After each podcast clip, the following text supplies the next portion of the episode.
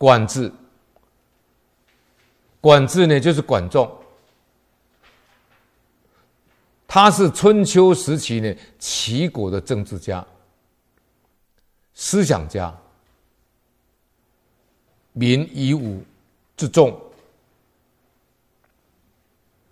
他死后呢被追封为晋，所以又称管晋仲。他是颍上人，就是今天的安徽省颍县。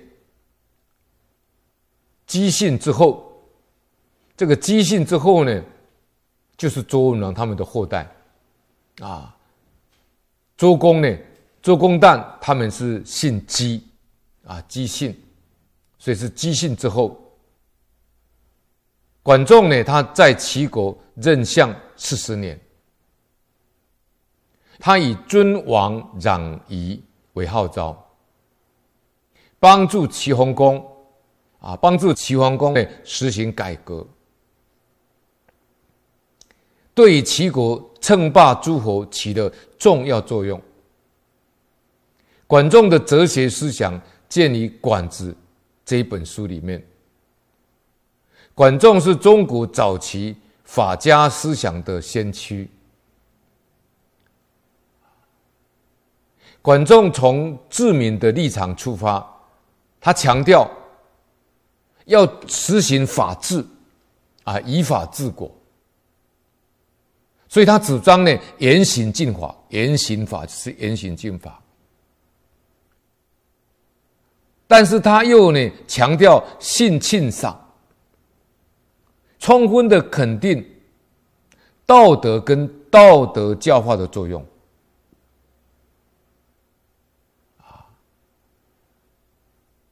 提出了礼义廉耻为锁国治民的四维，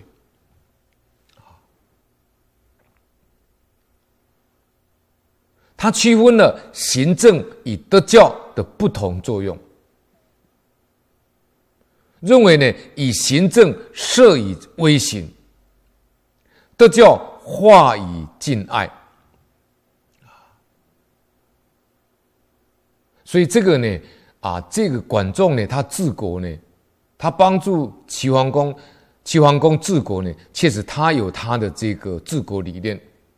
他认为这个行政呢也是需要的，啊，可以摄服这些为非作歹，这个歹这个为非作歹这些这些啊恶人。让他们呢，对行政就是法律呢，这个刑法有敬畏之心。但是呢，他又觉得说呢，应该用道德教化，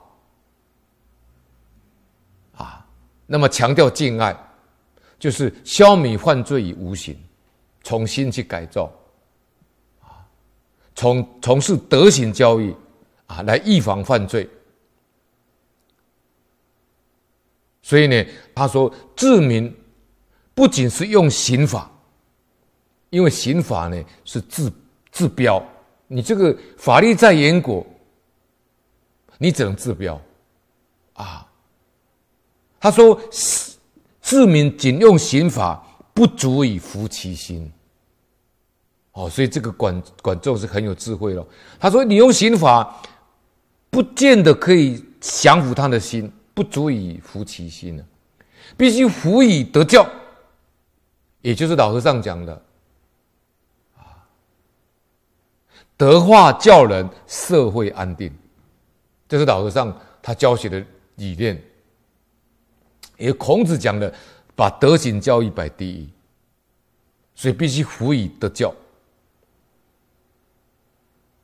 教训成熟而刑法省肃也。啊，所以还是强调一切，一切都是为教育。他说，教训成熟，如果形成一个社会善良风俗，那么刑法就省略了，不需要再刑法了。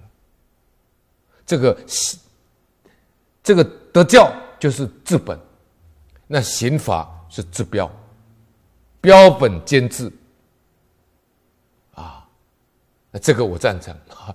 啊，所以处乱世呢用重典。那现在我们比如像我们台湾来讲，啊，也有很多人反对死刑，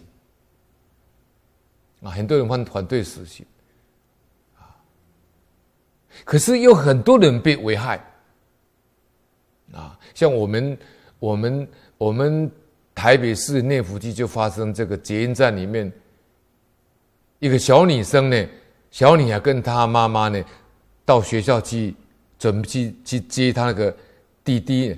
啊，呃，这个弟妹呢，下课就被一个精神异常的、有躁郁症的大学生呢，啊，用刀片啊割颈而亡，割颈死死掉，啊，割颈杀害，在台湾造成非常大的心灵创伤跟伤害，这就是什么？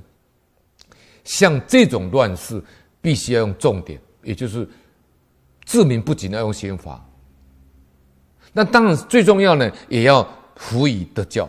所以我在中国，在国内呢讲因果的时候呢，我看到中国政府就做得非常好。我们啊，这个啊，习总书记就做得很好，在机场、车站、电视都播放这个强调孝道跟孝敬以及传统文化的重要性的这个公益广告。我觉得这个做得非常好，这个叫做什么？这是辅以德教，啊，教训成熟，那刑法就上了，啊。管仲还认为，一民为善，必须保障人民物质生活的消费之力。我们说积案起道心，在古代啦，当然是积案起道心，但是。管仲说了：“你要老百姓奉公守法、安分守己，就是义民为善。你必须保障人民生活、物质生活的基本条件，也就是说，让老百姓能够安居乐业。啊，安居乐业。他说呢：‘昌秉昌秉实，则知礼节。’这一段我觉得他讲的很好。你看。”两千多年前治国理念到现在都还可以用。仓廪实则知礼节，衣食止则知荣辱。啊，这个意思就是说，如果老百姓丰衣足食，他们生活过得非常的好，那么他们就懂得礼节。啊，衣食无缺，都走知荣辱。